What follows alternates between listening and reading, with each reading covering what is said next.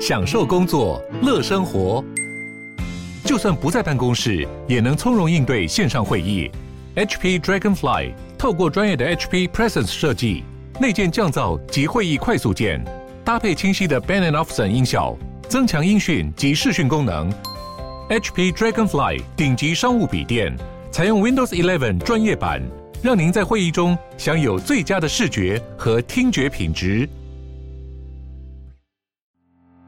欢迎收听远见 On Air，既国际更在地，财经大小事每周轻松聊。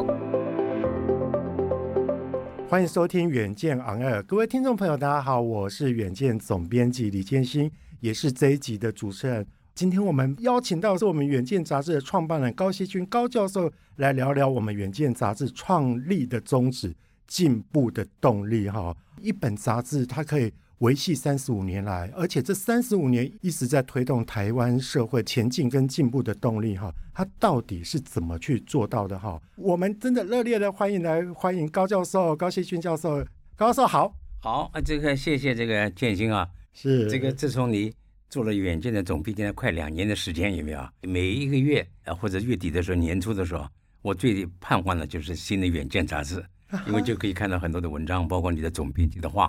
我觉得写的非常好，哇！谢谢高教授的称许哈。其实我要当总编辑之前啦，高教授就说：“哎，其实总编辑的话是是非常重要，而且这是代表就是说这本杂志的精神跟哈这一期我们报道的一个理念啦。”所以，我其实从高教授那边吸取到很多哈。那高教授，其实我们最大的一个好奇，我想这也是读者的一个好奇啦。他。大家一定会想说啊，其实远见为什么它能够历久弥新、历久不衰哈？最重要的就是说，呃，因为高教授一直在告诉我们说，远见杂志的一个创刊宗旨就是推动进步、传播进步的观念哈。那所谓进步的观念哈，我我相信高教授您自己心里面有一定您自己的一个图腾跟对进步观念的一个诠释，可不可以跟我们分享一下？当然可以啊，我先讲远一点点，然后再回来。因为我啊，这个办那个杂志的时候，我还在美国教书嘛，所以我常常就说，哎，这个字啊，如果跟美国朋友讲，哎，说我现在办本杂志，这个杂志呢是推动进步观念，对不对？你要跟他讲英文的时候啊，这个进步观念这个四个这个四个字啊，怎么翻？哦，你直翻的话，progressive ideas 是吧？当然进步观念啦，ideas of progress 当然进步观念啦。我一直是不满意，哎，很凑巧，until 差不多十六年以前。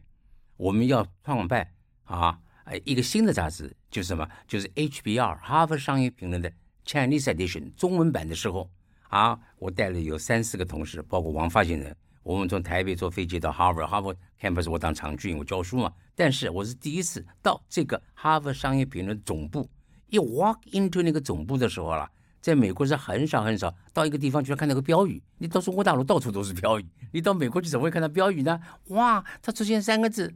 这三个字就是最好的叫进步观念了。它叫什么？它叫 ideas with impact，ideas with impact，这翻就是有影响力的观念，那不是就是进步观念嘛？是啊，所以你要讲的话，OK，what、okay, are you, what are you doing？啊，what's the purpose of your magazine？Well，we try to 什么？We try to present, discuss the ideas with impact，对社会要有影响的，对不对？好，你就进步观念了。那么再讲的具体一点，每一个社会。每一个社会的每一个阶段都有不同的所谓观念，而且引起很多争议的是吧？很多很多争议的观念，比如说到底国营事业增加还是减少？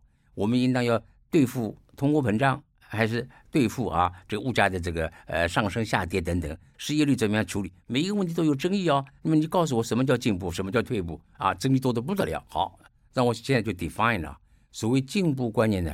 当年就是我办这个杂志的时候啊。啊，或者我那个时候，当时在这个之前，我写了一些文章嘛。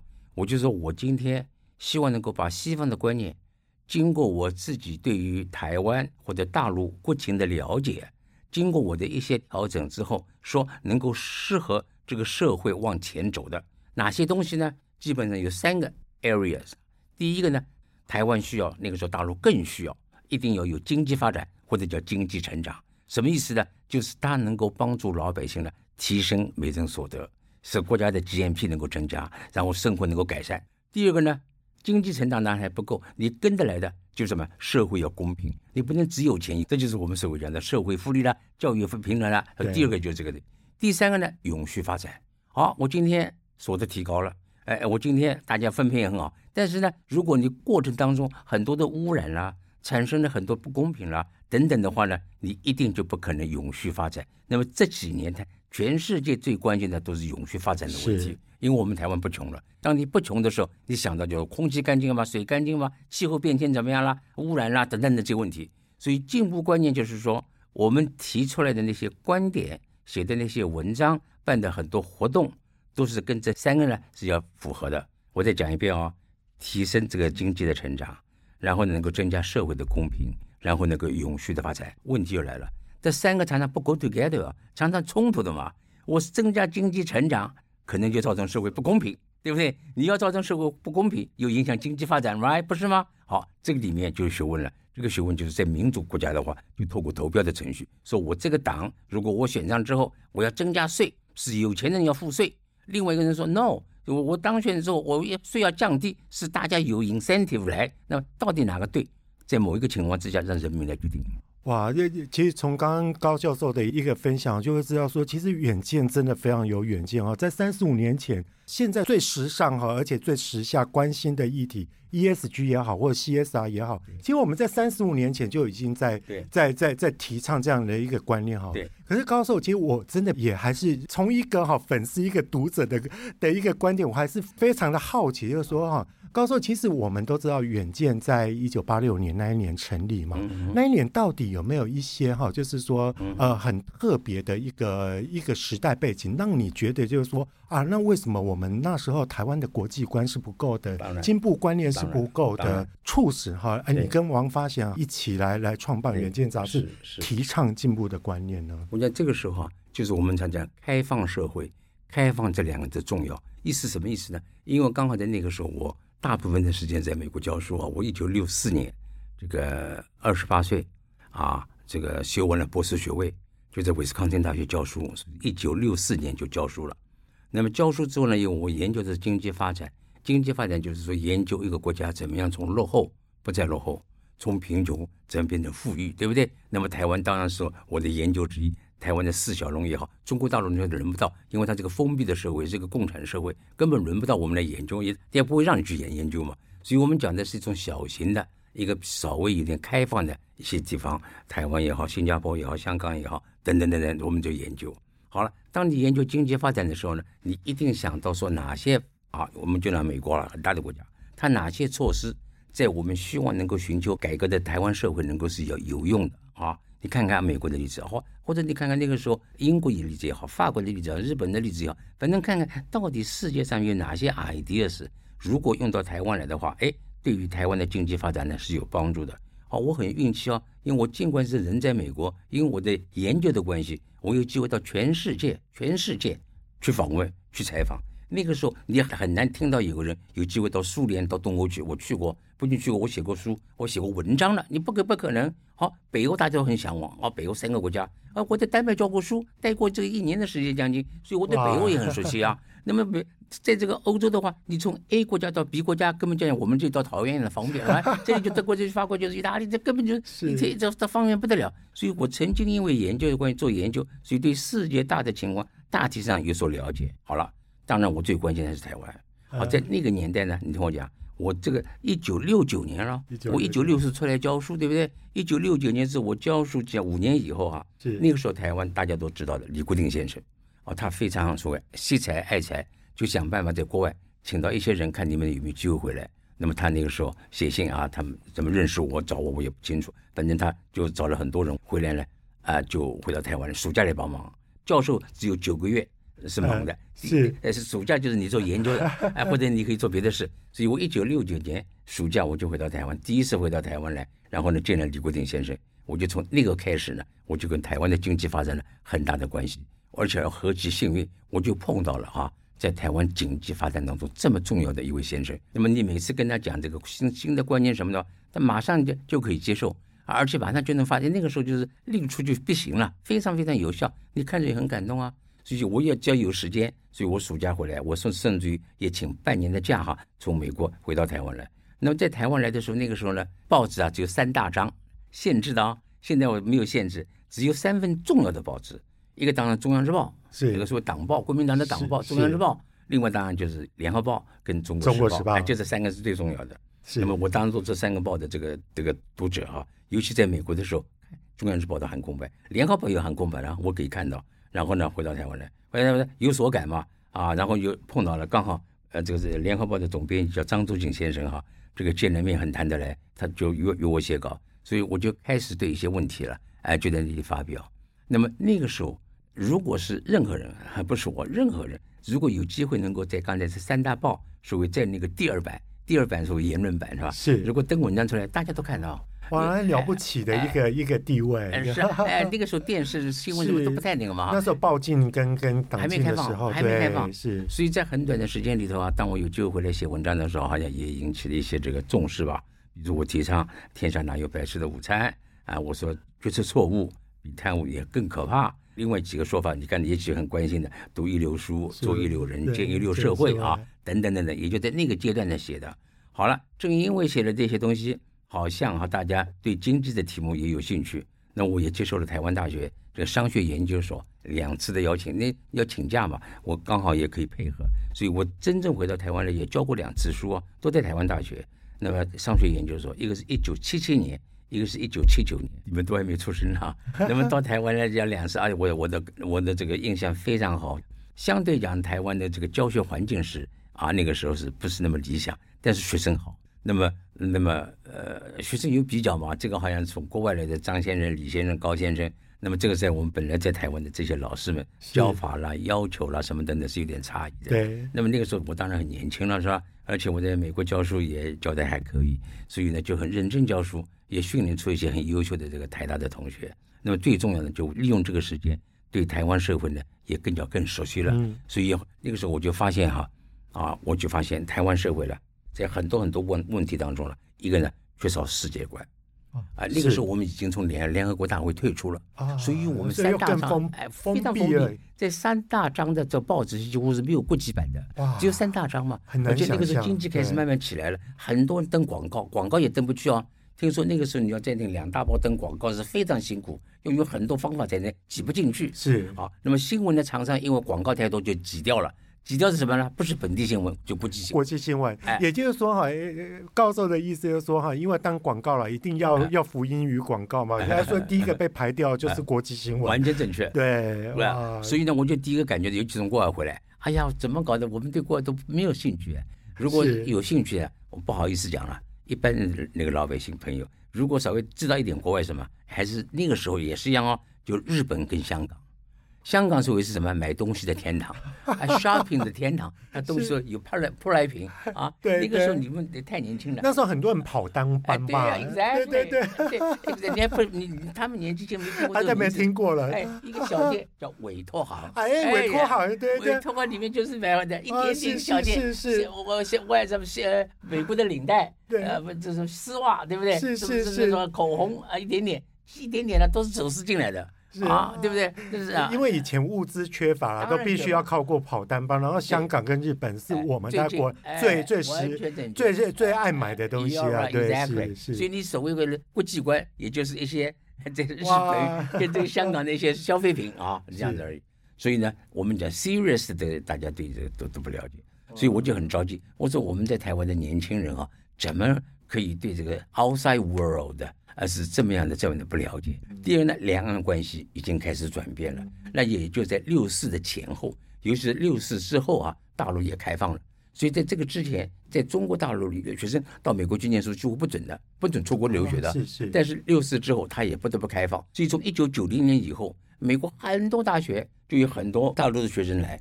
那么当然，他有十四亿、十三亿人口嘛，优秀的学生多啊，北大、清华、交大等等等等，所以很多会有碰到一些。外这个大陆来的学生，当然台湾的学生也也是很好了，但是比较起来呢，同时觉得我们台湾呢要走向更开放的路线。所以在我的脑袋里头说，如果今天台湾有一本杂志，它能够讲国际观，而且它能够讲两岸的关系，因为这往前面看一定是避免不了的嘛。然后再关心台湾社会本身的啊，不管是经济好、教育好等等，那么这个判断当然是没有错啊。所以从开办远见到今天将近三十五年啊，我们营运还可以。营运就是靠什么？一个是靠订户，一个是靠广告。那么如果你内容很正派，内容很大家受人喜欢或者受人尊敬的话，所以你可以活得下来的。所以我绝对相信，一个社会正派经营是可以活下来的。是是是，哇！高寿刚刚为我们回顾 哈，当那个什么时空期哈，回到了三十五年前，我们就会知道说，其实，在三十五年前的台湾哈，跟现在是完全不一样。可是，其实一九八六年的时候，大家从高教授的口中，我们都可以知道说，那是一个动荡的年代，因为那时候开始开始党禁跟报禁开始，那民进党也成立了，那再加上就是说两岸的一个开放的一个氛围开始有不一样。可是那时候还是相对就是。非常需要就是国际观跟进步的观念嘛。可是呃，高教授其实我们也比较好奇，就是说哈，在这个三十五年来哈，到现在所谓的进步观念，代表就是说它应该与时俱进，然后在不同的时代，它有不同的诠释跟不同的意义。就您哈，因为告诉真的三十五年来一直都在关心台湾，一直在关心世界大事哈。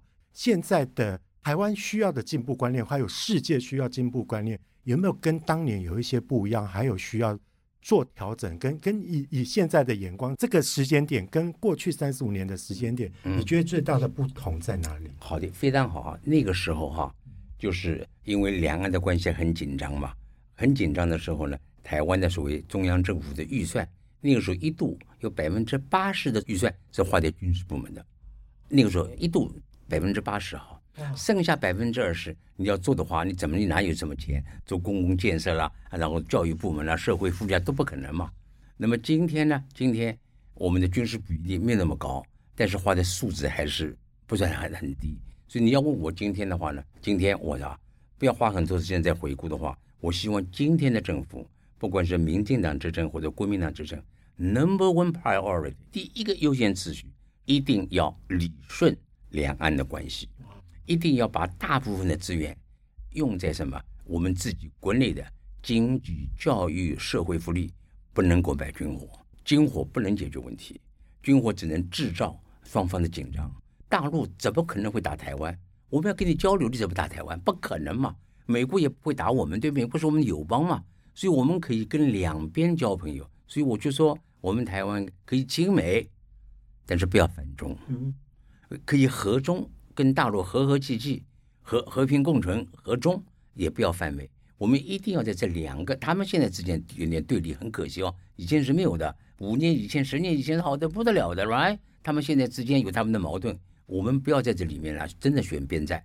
我们就是要说，我们是要发展我们台湾，我们的社会、我们的民主体系、我们的经济发展啊，两边都是朋友，两边都交交朋友。可是现在情况是有点不一样。所以，怎么样能够把这个这个靠一边站、花很多钱买武器的这个这个策略思考转变一下？所以，我觉得今天在台湾，对台湾最有贡献的人，不是不是增加我们双方的就跟大陆之间的这个紧张的关系，而是变成一个和平使者。不久以前，不是国民党竞选这个呃党主席吗？党主席哎，里面有一句话：“我要做 kingmaker，我自己不选总统，我要这个的。” No，你不要做 kingmaker。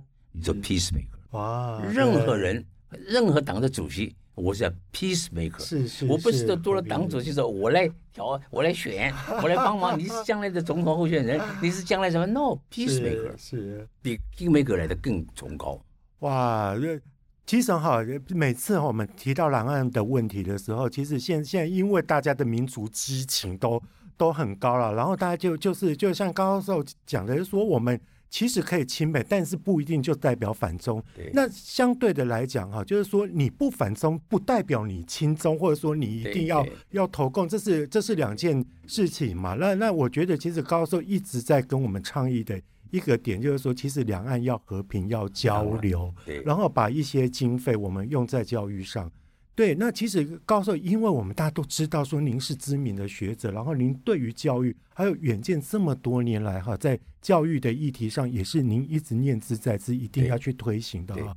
就您现在，您曾经当过这么多年的教授哈，现在来看台湾的教育制度，或者说在台湾在在教育资源的一个投注上。因为我我常跟您聊这个问题，您您对这议题也非常的有感哈，对，对于我们的教育投资跟跟跟教育的一个资源的配置，您您的看法是怎么样呢？就是两句话，一个呢，我们做的还可以，但是我们有所有的理由，远远可以做得更好，但是我们没有。是。啊，acceptable but not good enough，acceptable not good enough，啊，就好像你是很棒的一个学生，很很棒，考试七十分也 也通过去了，但是你可以拿九十分呢，你为什么 settle for 七十分呢？好，这话什么意思？你跟我讲。是，刚才我一开始讲哈，这个是我当年来一九七零年代，我提倡一些观念，大家可能更熟悉的那句话叫“天下哪有白吃的午餐”。那个那句话也不是我呃写出来，是英文啊，呃是这个诺贝尔奖得主啊，这个这个这个 Milton Friedman 他讲的，我把它翻成英文提倡出来。好，现在很多人说谚语说天下哪有白吃的午餐，好像当年孔夫子讲过，孔夫子没有讲过这个话。不管是谁讲的哈，天下哪有白吃的午餐那句话，那时候我提倡的时候是针对我们台湾的公立大学的学费太低而不是太高。我爸爸是个军人，军眷子弟，对不对？那个时候什么都是配置制，如果有学费，我也不要出钱，政府帮我付，因为你是军人子弟，公费学费可以免的。可是我那个时候真正讲没有学费哦，我念大学没有学费，一直到大学四年级才有学费。是，他宣布要学费很有很有限嘛，那个时候在五十块了，一百块学费，很低的说，你你你我听了他，你都你都不能相信。然然后他宣布说要交学费的时候，我在那个时候啊，就是现在中兴大学大学四年级宣布的时候呢。每个要交交点学费是很低了，但是一二三名是免学费，因为你第一名、第二名、第三名，你能想象？我念了三年书，我觉得我成绩很好，我也不知道我是第几名。哎，因为有这个，他就公布了，一看高某某就第一名。哦，原来我在班上第一名，我都不知道啊。我说第三名的也无所谓了啊，因为你是第一名，一二三嘛，所以就免学费。OK，好，我要讲的是什么呀？公立大学的，因为所有的公立大学，它唯一的收入。在那个时候就是学费，啊，那上面就是政府拨款嘛，是政府拨了款这就是我们的学费嘛。那么政府的拨款刚才讲了，军事预算如果是百分之八十或者百分之七十很高的话，你当然就不变得多了。所以当年你看我们第一年考大学的时候，我是第二届联招，那个时候台湾只有四所大学跟学院，只有一所大学国立台湾大学，三个学院，台北就是师范学院，台中就是农学院，学院台南就是工学院。所以一所大学，三所学院，到今天有一百六十所哇，大学跟学院。是好，我那年我去考的时候，全部报名的人数是八千个考，是取了两千名，就那一届，全台湾取了两千名进大学，六千名淘汰。哇，现在的话得了，对不对？对，不晓得增加多少倍，所以说我们很骄傲。台湾的教育是全世界非常令人羡慕的，很普及，要不然非常普及。我们这是个普及率是全全世界排名非常非常高的。但是我们的品质不是那么高，是，尤其是边远地区的分配的不够，所以资源分配是不够的。那么尤其呢，像我们今天的好的几个大学可以更好，里面教授也不错，但是待遇不够好，但是设备不够好，但是呢，一般的这个经费也是不够好。所以你看，如果每次排名的话，你今天看台湾大学什么，在全世界排名，尤其跟大陆比的话，每年都下降啊。对，因为什么？你现在今天的北大跟清华，台湾台湾的这个清华大学，比台湾的这个台湾大学。度过了七倍到八倍之多，是那这没有办法，反正怎么会这个样子呢？他们的物价也没有比我们高多少，哎，他居然有这么多，所以呢，这些学员越来越全世界排名的全，我们就很不容易排在前一百名、前五十名，几乎不可能的事。所以我就说，天下没有白吃的午餐，意思就是说，大家应当要付比现在更高的学费。好，那马上就出来了，你家里穷怎么办？那很简单嘛，穷的我给你奖学金嘛，我给你贷款嘛。但是我家里不穷哦，我家我爸爸是医生，我爸爸是律师，我爸爸是个是个呃董事长。你为什么把我看成穷人啊？为什么学费要低？因为一高的话，这个穷人就不能来了。所以你把有钱的孩子也看成穷人，让他享受了这个时候低学费政策。那是我写文章里面很重要的一个争议点。我一再反对低学费政策。是是哇，从高教授的论点哦，我们大概都可以听到很清楚的一点啊。高教授所谓的。天下没有白吃的午餐，并不是说，还有他刚刚提倡，就是说学费应该要提高。他并不是说，哇，那高到高不可攀，或者说连穷人都念不起来。其实这个东西是不相违背，因为其实哈，呃比较弱势的家庭，如果说你有好的子弟，你有其他的社会辅助的一个一个概念可以去完成它嘛。但高寿刚刚的一个论点，我觉得真的非常值得听众朋友好好的去醒思一下，就是说我们现在在世界大学的一个几个排名哈。哇，那明明以前我们都会觉得非常骄傲的的台大也好，刚刚高时候提到三所学校啦，农学院跟工学院，就是现在的中心大学跟成功大学嘛。那当然就是说，今天我们在跟世界在比赛竞争力的时候，人才变得非常重要。可是，其实你培育人才都是需要经费，那经费怎么来呢？除了政府的补助，我相信合理的收费，这个都是非常重要的。不仅如此，如果我是校友啊，我是中心大学的校友。我也是台北国立商业大学，大学当年是台北商职哦，商业职业学校毕业的哎，北商啊。嗯、我常常讲，那这两个是我的母校，那么这个母校对我这个校友也非常非常特别的优待等等等等。只要我有机会会的回到这两个母校，或者到其他大的大学演讲的话，我一再提出来，我就希望这些毕业的校友，你有各方面的成就吧，你就应当要捐款，你就应当要回馈，一定要做这件事情。我是很赞成的。每一个学校里头不是有校友基金会吗？是啊，或者现在在学校里面有家长会。假定我的孩子是念小学或念中学，不是家长会吗？是。我当然我的孩子大了，我愿意当家长会里面的一员，在里面就发起说，我们这些家长们啊，因为学校的预算实在是不够嘛，所以我们这些家长有钱出钱，有力出力。有钱的话，我捐呐、啊，我捐个捐。学校里面有钢琴，我捐钢琴；学校里面有冷气机，我捐了、啊。我们大家捐嘛，你有钱嘛？啊，我没有钱，我出力啊。我们洗手间实在不干净哦，教室乱七八糟。周末的时候，我们家长来帮你打扫，来示范嘛，就要这样做啊。因为我在美国待了四十多年的时候，我就看到这些例子哦。人家就是一有钱就分享，自私的当然有，可是他们那一种啊，基督教的精神，这种社区的精神啊，使我看来真的是很很感动。所以这就是为什么人说，一方面是与时俱进，是一方面要走出去看外面的世界，要开放。是，其实高寿刚刚讲的话，我也非常有感，因为。哦，我们远见一直都在做大学的排行榜，然后也去参考到，就是说，呃，国外怎么去办学的哈。哎，其实，在国外来讲的话，那个校友的捐款，哎，是一个非常盛行，甚至他们校长有一个非常大的重责大任，就是说哈，哎，他要负责去募款，这也是，这也是，这也是校长的一个很重要的 KPI。所以说，你就会知道，就是说，一个好大学，它之所以能够不断的永续经营下去，这个是非常重要的啦。那提到读书这个东西，我们都知道哈，只要跟高教授有接触过，高教授非常的非常的鼓励，以及哈，就是强调哈，现代人如果要有进步的观念，要有正确的知识，那你就是要读书。就拿之前疫情来讲，高教授你知道最常跟我们讲的一句话就是哈，以书指书，以读攻读。哇，哇，那就是说要不断的读书，而且你要从书里面去得到。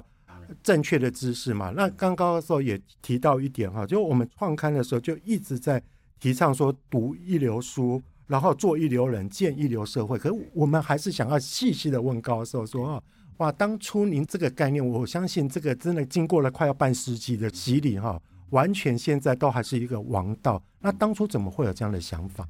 你这话对啊，一个我们不要讲历史，讲历史的话，这个太多这个有名的人都是靠状元，就是念书嘛，right？好了，我们进入到现代的话呢，在我那个年代啊，比如说我刚才讲的，我是一九五零年代后期念大学，在我那个年代前后的，我讲几个名字，大家一个我讲你们都认识，曾志昂都知道吧？曾志昂孙正认识吧？是是。余宗先嘛？是啊，还是红兰啦，很多很多，这这个年代跟我年龄都差不多的，没有一个人的家里是很富裕的，换句话说，都是很清寒。但是他们有个特点，就是不管在清华，我永远没有放弃读书，所以读书就变成了非常非常重要的进入一个社会的一个很关键的因素。本来就如此嘛，我们不是靠秀才，我们也不是靠状元，我们也不是要就像当然要考了之后当县长、当省主席，不是的。你为了自己，你一定要念书，right？所以一定要读书呢，一定要读一流书，千万不要花时间浪费掉了。今天有三本书啊，我们有假定我有三个学生。我说你们给我选三本书，一个是好的书，一个差的书，一个是烂的书，让他们选。我闭着眼睛，你别告诉我，你们自己拿走啊！那两个人念的是很烂的书，不好的书，只有一个人愿意念这个书。几年以后，不要几几个礼拜以后，这个人就不一样了，因为他看人书说他一定有所得嘛，他有时候他一定有所模仿嘛，right？所以你读一流书太重要了。我常常做过事业，我去演讲啊，是我的回到我回到我的母校中兴大学，我说你们每个人都有手机嘛，是吧？今天这个手机的朋友啊，你从现在开始一个礼拜，说我看的东西啊，都是最干净的、最进步的、最这个的。这个呢，中间一半的时间看看 entertainment 的，另外两个呢，完全是看好玩的，对不对？好好玩的嘛。一个学期下来，那三个人时间完全不一样。做坏事的就是这批人，你就看着他受了影响嘛，一天到晚就是看那些啊，这就是为什么我们这个《远见》杂志被人尊敬。我们从来不碰内幕的、暴力的、色情的，什么都不碰。大人都有那个欲望，要要看人家都会偷窥，有那个偷窥欲。Exactly，要看人家出洋相，看人家抓起来，看人家家里闹家庭纠纷、闹桃色纠纷。No，这些都发生，社会也应当报道，但不是我们不做。我们讲的是光明的，是进步的，是正派的，right？是吧？呃，每一期杂志你看了之后都被感动啊。我们也可以换个方式，像某些杂志现在倒闭掉了，我很高兴啊。他对台湾负面影响太大了。是是，的确的确。如果哈，对于我们对远见杂志哈熟知的人都知道说，其实其实远见杂志我们的事业群是一个事业群，叫远见天下文化事业群。我们有一个姐妹的一个 BU 哈，叫做天下文化。其实高教授从四十年前，因为我们也也即将度过我们四十岁的的生日哈。其实天下文化一直也就强调，就是说在选书上面还有出好书的这样的一个观念啊。哇，今天刚好也是真的请到高教授，高顺你可不可以也跟我们聊聊，就是说像天下文化，因为你刚刚讲的要读一流的书嘛，我相信天下文化出的每一本书一定都是一流书。我们在选书的时候，还有就是说哈，呃，这么多，还有我们出了很多有关于国际上哈一些会计人口书，就我们最近。最最为人所称道的就是我们出了梅克尔传这样的一个一个书，在我们天安文化在选书还有在出书的时候，我们的观念跟理念又是如何？好几个观点可以跟你分享。是第一个，你要跟世界接轨，就是我们要知道 what's going on in the world outside 台湾，对不对？好，今天国际上讨论，就比如说碳零和，国际上谈这个 Five G，国际上谈这个电动汽车，国际上谈这个迈克迈克尔，这些是关键的事情。这些关键的科技的发展，这些趋势，我们远见杂志也报道，这些书也出来了。我们当然第第一时间都有机会啊，透过各种方式看到这些书。那么，因为我们在台湾被认为是非常重要的，所以好书我们也首先比任何人早知道。首先问问问我们，或者问两三家，所以我们在第一时间都有机会看到一些最好的书。因为这些书有的时候外面还不知道啊，先让你看嘛，然后你就出一个合理的价格或者一个比较高的价格，我们就收购了。那么当然，我们有很多好书也也想买，没有买到的偶然也会有。大部分我们觉得这个很好的书啊，我们就尽一切的力量把这个好书买下来。所以可以讲一个数字：你今天看到一本好书啊，你要先预付啊，我们叫 advance payment 啊。台湾没有这个规矩，外国书你记讲啊，十万美金是常常发生的。哇！这本书我我要十万美金先定下来，然后这个书可能是一年两年以后再出哦。哇！你先取了，而且呢，中间你要分两次。这种生意不一定大家都会想做哎。对，exactly。然后你就花了十万块钱买了这个书，等了两年。是。如果你资金很紧张的话，对，这个是很成本很高啊。是是。然后万一这个书不如想象中，那这个可能性很一半一半。然后呢，你就不得了了，所以就泡汤了。如果你一一个公司犯这一两次错误的话，它经营就很困难了。所以你要有很大的把握，对不对？那么这是经验的累积。然后呢，自己呢，声望的累积自己，然后呢，自己也是觉得我有这个财力，万一这个不行，我们也经得起。哎，好，刚才这个建新啊，你谈到，比如说我们出了梅克尔的书哈，那么他被认为是这个最近这个可以说是二十一世纪以来啊，这个最最伟大的一个领袖啊，十六年嘛，今年是二零二一年，刚好是二十一年，全世界没有一个我们讲 advanced countries，美国也好，英国也好，法国也好，没有一个人出了一个呃这个总理做十六年了。美国总统四年一任嘛，最多都两任八年，对不对？当他十六年里头，很多国家的元首换了多少次，总统换了多少次，然后他一个人做了十六年，被认为世界的领袖。好，这是一个例子。但是我更要讲的是，很难很难出这么一个领袖十六年。但是今天我们比较关心的是管理的学问啊，这种学问啊，科技的学问、人文的学问，这种大的学者多的很多。特别刚好英语世界里头呢，在美国最多。所以我要讲的这句话，就是在过去。天下文化明年是四十周年了，我们几乎是可以很夸大的说，凡是世界上，尤其是美国重要的管理方面的书，我们天下文化都出，不仅是出啊，而且这些学者都到台湾来过，我们都有机会跟他们见面。哈佛大学校长、哈佛大学教授也好，斯坦福大学校长也好，每一个好的大学，我们都有机会，而且书我们都出，而且拿中文出来。而且我们还有一本杂志跟他配合，就是《哈佛商业评论》。那么，《哈佛商业评论》是全世界公认最好的管理杂志。那么，我们是中文版，已经有十六年了。所以每一年或者每一期有他们很好的文章。然后呢，好的书我们一定很快的时间翻成中文。所以我讲我们在台湾啦，这个读者应当讲还蛮幸运的。是哇，从高寿的分享就知道说哈，真的创办一个媒体哈，然后出一个出版社哈，真的是非常的不简单。像高寿所所讲的，我们都认为就是说。其实出版社现在现在在在现今的社会，它其实是一个非常微利的一个，非常微利。对它，它其实我们跟科技啊不能比，可是为了要传达进步的观念跟正确的知识哈，譬如像高寿这样的创办人，那就愿意去做做这样的一个投资哈。那从刚刚高寿哈帮我们搭乘时光，其实回到这三十五年来，我们都可以知道，就是说。哇，那那那其实这这，如果为什么远见杂志或者说哈天下文化出版社能够在这个三四十年来能够历久不衰啊，真真的是非常非常的不容易哦，也期待各位听众朋友持续的来来支持我们，来当一流人哈，然后来来传达进步的观念哈。好，那今天我们非常谢谢高寿的分享哈，啊，让我们听到就远见创刊的最核心的一个价值。啊、那也期许就是说，远见在国内外的一个经验能够分享给全台湾人，提倡进步的观念，才有进步的政策，进而对社会产生哈一个最进步的一个动力。今天非常谢谢高寿来跟我们聊这个话题哈，那也谢谢大家收听远见 On Air 更多的远见精彩的报道内容，尤其现在是我们的远见的一个三十五周年庆，我们在已经初刊的十月号，以及现在正在架上的十一月号。都有关于就是跟我们三十五周年庆的一个一个展望跟回顾哈，非常的有关系哦。那也随时关注远见的一个官网、脸书跟 LINE 等等的一个数位平台啊。那最重要的是每周一定要锁定我们的远见 On Air，陪你轻松聊国际财经大小事。下次我们再一起 On Air。